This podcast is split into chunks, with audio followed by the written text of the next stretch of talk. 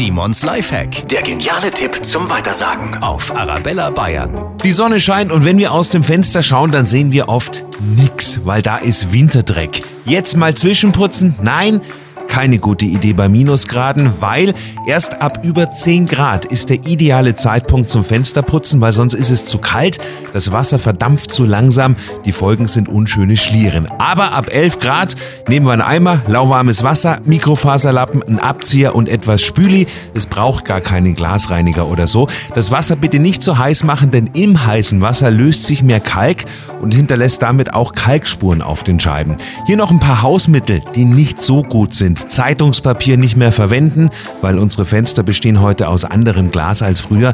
Da bleibt die Druckerschwärze der Zeitung eher haften. Und Essig auch nicht nehmen, denn die Säure kann die Fensterrahmen und Dichtungen angreifen. Simons Lifehack, jede Woche gibt's neun.